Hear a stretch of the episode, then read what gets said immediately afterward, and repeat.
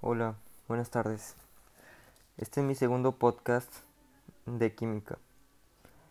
Y el tema que vamos a hablar hoy es el dióxido de carbono y el calentamiento global. En, el, el clima de la Tierra es un producto de la interacción entre luz solar, atmósfera y océanos. El Sol proporciona energía en forma de radiación solar.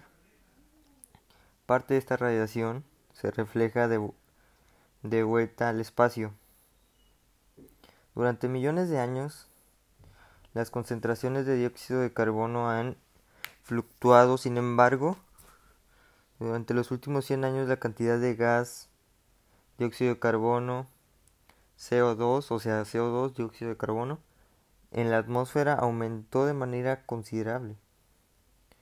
A medida que el nivel de CO2 atmosférico se incrementa más radiación solar.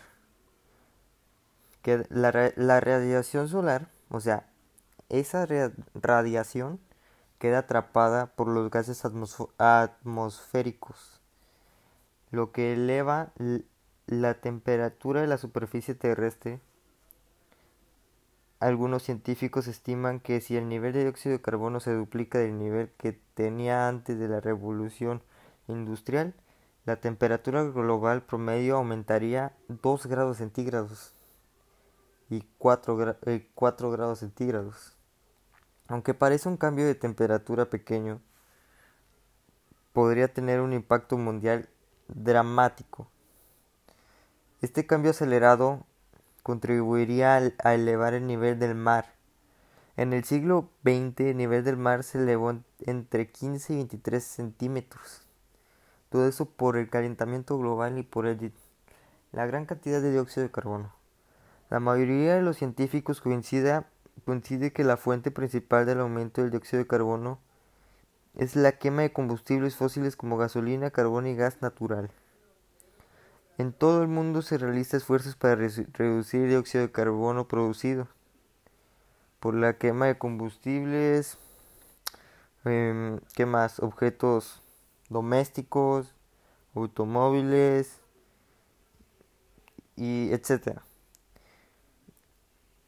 Y los, los, científicos están explorando formas de proporcionar fuentes de energías alternativas.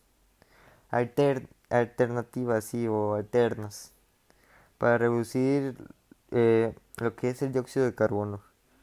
Porque los combustibles, ¿qué más? Los automóviles y todas las industrias que acumulan energía, aumenta el dióxido de carbono.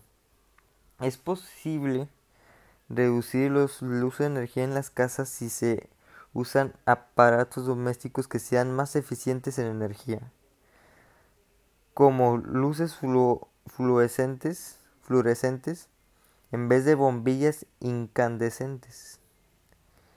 Un esfuerzo como este a nivel mundial reducirá el posible impacto del calentamiento global y al mismo tiempo ahorrará los recursos de combustible.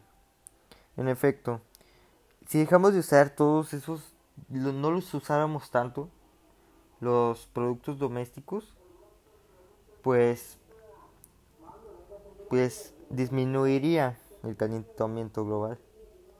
Como en esta pandemia que todos nos metimos en nuestras casas, pues no he investigado si aumentó o redució, pero yo estoy seguro de que redució porque nadie, como ya no había tantas personas afuera de su casa, porque lo que más gasta es los combustibles, la gasolina, etcétera, etcétera, pues creo que disminuyó un poco.